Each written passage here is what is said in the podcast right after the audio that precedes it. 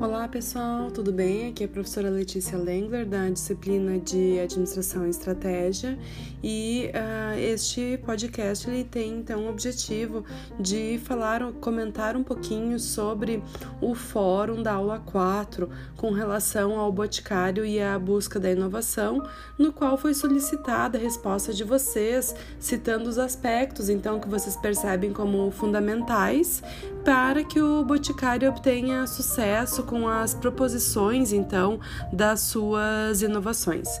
Nós tivemos aí uma participação de uh, nove alunos, né? A Daniela, a Stephanie, o Jonas, a Eduarda, o André, a Sayomar, o Matheus, o Gustavo e a Maristane.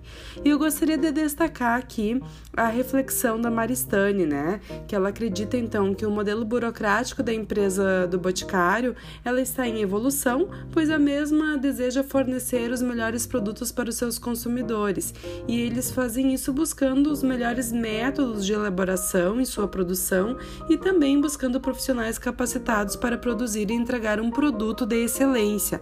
E ela ressalta ainda, né, que o Boticário utiliza técnicas únicas para a produção de fragrâncias, como a utilização de álcool etílico, dos vinhos Malbec, dos óleos essenciais de flores 100% naturais e também da água de rosas, que é a novidade aí na produção de perfumes, como mostra o estudo de caso.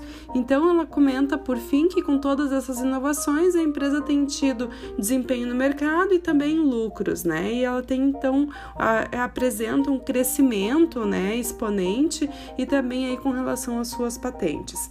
Então fica aqui esses itens, essas características para vocês observarem, né, como é pertinente então e o quanto a burocracia ela também pode influenciar até mesmo nos dias de hoje para que empresas com foco na inovação, então, elas consigam, né, ultrapassar algumas barreiras e chegar aos resultados que elas estão tendo. Então, agradeço a participação de todos e desejo aí ótimas festas, um ótimo Natal e um ótimo fim de ano também, né? Já que nós estamos no nosso período aí de recesso. Tá bom? Um abração a todos.